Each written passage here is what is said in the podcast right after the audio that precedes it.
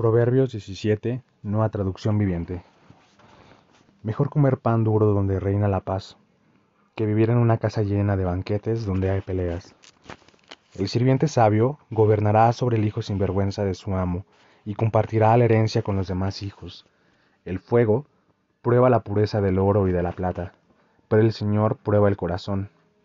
Los malhechores están ansiosos por escuchar el chisme, los mentirosos prestan suma atención a la calumnia. Los que se burlan del pobre insultan a su Creador. Los que se alegran de la desgracia de otros serán castigados. Los nietos son la corona de gloria de los ancianos. Los padres son el orgullo de sus hijos. Las palabras elocuentes no son apropiadas para el necio, mucho menos las mentiras para el gobernante. El soborno es como tener un amuleto de la suerte. El que lo da, prospera.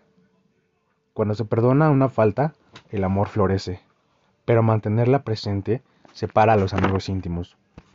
Es más efectivo un solo regaño al que tiene entendimiento que cien latigazos en la espalda del necio. Los malvados están ansiosos por rebelarse, pero serán severamente castigados. Es menos peligroso toparse con una osa a la que le han robado sus crías que enfrentarse a un necio en plena necedad. Si pagas mal por bien, el mal nunca se irá de tu casa. Comenzar una pelea es como abrir las compuertas de una represa, así que detente antes de que estalle la disputa.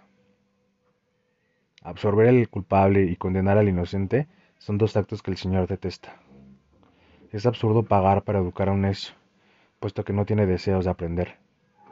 Un amigo es siempre leal, y un hermano nace para ayudar en tiempo de necesidad.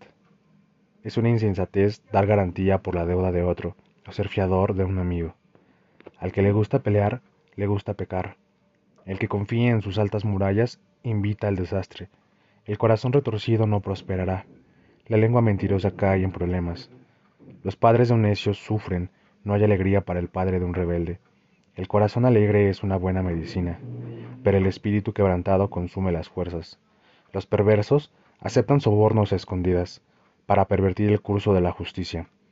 Los sensatos mantienen sus ojos en la sabiduría, pero los ojos del necio vagan por los confines de la tierra. Los hijos necios traen dolor a su padre y amargura a la que los dio a luz.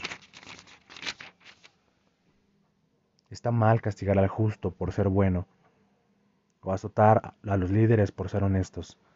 El verdadero sabio emplea pocas palabras. La persona con entendimiento es serena. Hasta los necios pasan por sabios y permanecen callados parecen inteligentes cuando mantienen la boca cerrada.